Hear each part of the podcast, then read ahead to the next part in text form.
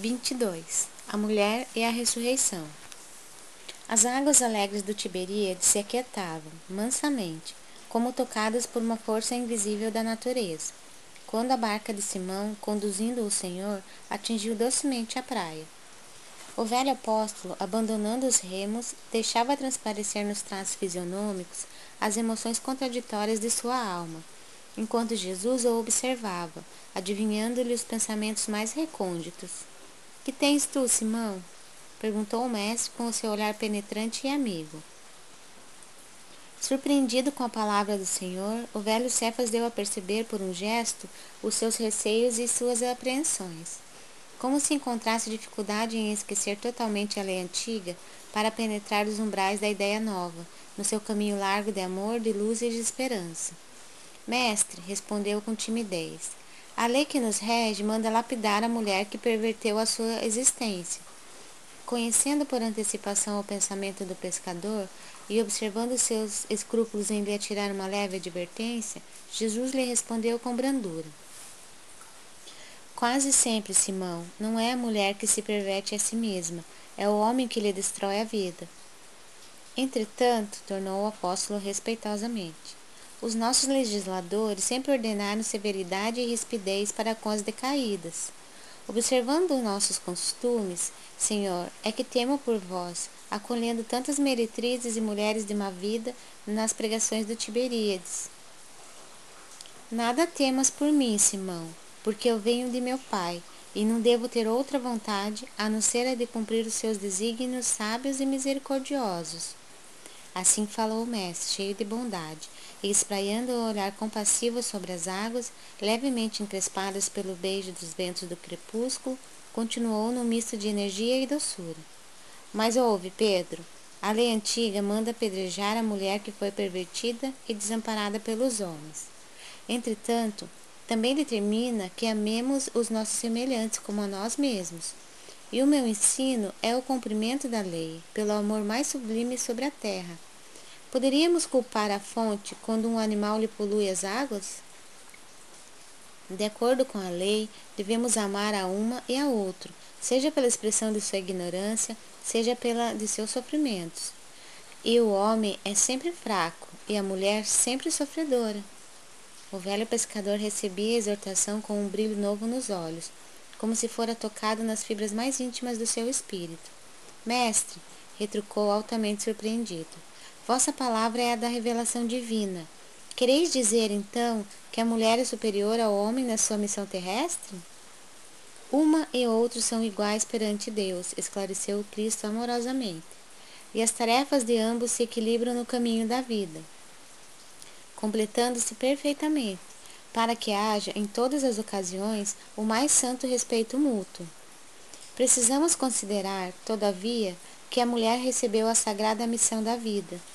Tendo avançado mais do que o seu companheiro na estrada do sentimento, está, por isso, mais perto de Deus que, muitas vezes, lhe toma o coração por instrumento de suas mensagens, cheias de sabedoria e de misericórdia. Em todas as realizações humanas há sempre o traço da ternura feminina, levantando obras imperecíveis na edificação dos espíritos. Na história dos homens ficam somente os nomes dos políticos, dos filósofos e dos generais, mas todos eles são filhos da grande heroína que passa, no silêncio, desconhecida de todos, muita vez dilacerada nos seus sentimentos mais íntimos ou exterminada nos sacrifícios mais pungentes mas também Deus, Simão, passa ignorado em todas as realizações do progresso humano. E nós sabemos que o ruído é próprio dos homens, enquanto o silêncio é de Deus, síntese de toda a verdade e de todo o amor. Por isso, as mulheres mais desventuradas ainda possuem no coração o germe divino, para a redenção da humanidade inteira. Seu sentimento de ternura e humildade será, em todos os tempos, o grande roteiro para a iluminação do mundo, porque sem o tesouro do sentimento, todas as obras da razão humana podem parecer como um castelo de falsos esplendores. Simão Pedro via o mestre tomado de profundo enlevo e santificado fervor admirativo. Tendes razão, senhor, murmurou entre humilde e satisfeito. Sim, Pedro, temos razão, replicou Jesus com bondade. e será ainda a mulher que buscaremos confiar a missão mais sublime na construção evangélica dentro dos corações, no supremo esforço de iluminar o mundo. O apóstolo do Tiberíades ouvira as derradeiras palavras do Divino Mestre, tomado de surpresa. Conservou-se, no entanto, em silêncio ante o sorriso doce do Messias. Muito distante, o último beijo de sol punha um reflexo dourado no leque móvel das águas que as correntes claras do Jordão enriqueciam.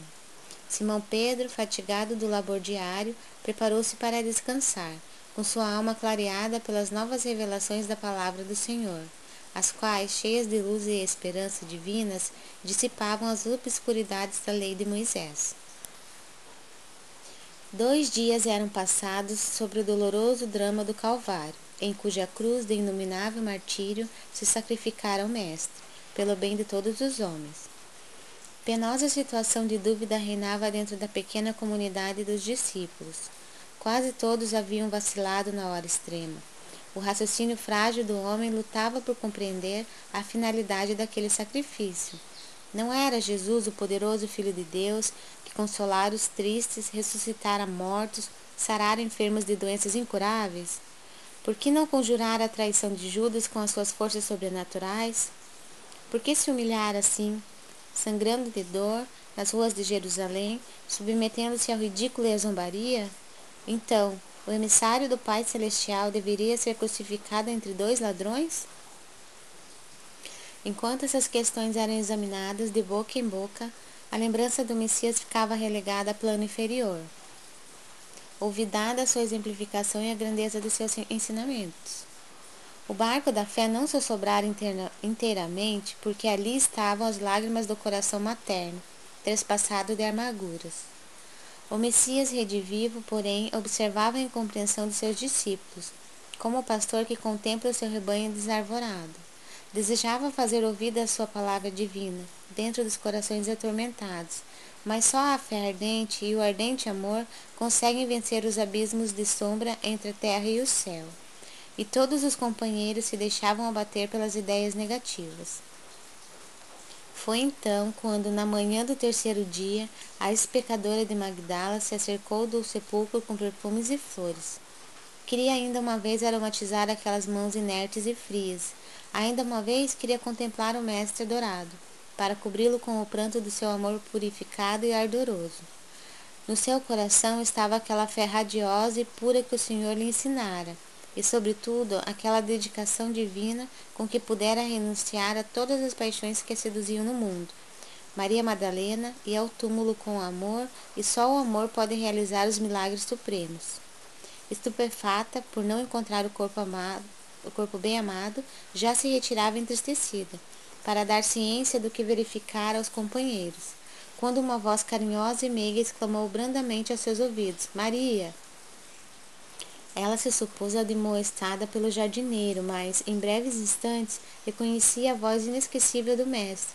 Ele contemplava um inovidável sorriso.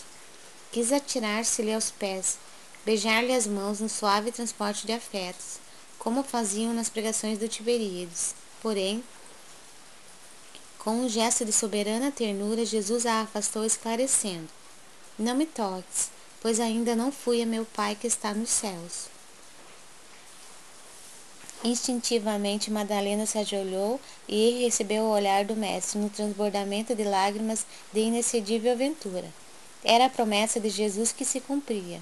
A realidade da ressurreição era a essência divina que daria eternidade ao cristianismo. A mensagem da alegria ressoou então na comunidade inteira. Jesus ressuscitara. O Evangelho era a verdade imutável. Em todos os corações parava uma divina embriaguez de luz e júbilos celestiais. Levantando-se a fé, renovava-se o amor, morrera a dúvida e reerguera-se o ânimo em todos os espíritos. Na amplitude da vibração amorosa, outros olhos puderam vê-lo e outros ouvidos lhe escutaram a voz dulçorosa e persuasiva, como nos dias gloriosos de Jerusalém ou de Cafarnaum. Desde essa hora, a família cristã se movimentou no mundo, para nunca mais esquecer o exemplo do Messias. A luz da ressurreição, por meio da fé ardente e do ardente amor de Maria Madalena, havia banhado de claridade imensa a estrada cristã para todos os séculos terrestres. É por isso que todos os historiadores das origens do cristianismo param a pena, assombrados ante a fé profunda dos primeiros discípulos que se dispersaram pelo deserto das grandes cidades para a pregação da Boa Nova.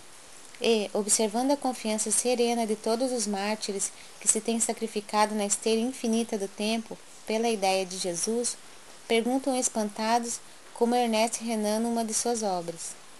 Onde está o sábio da terra que já deu ao mundo tanta alegria quanto a carinhosa Maria de Magdala?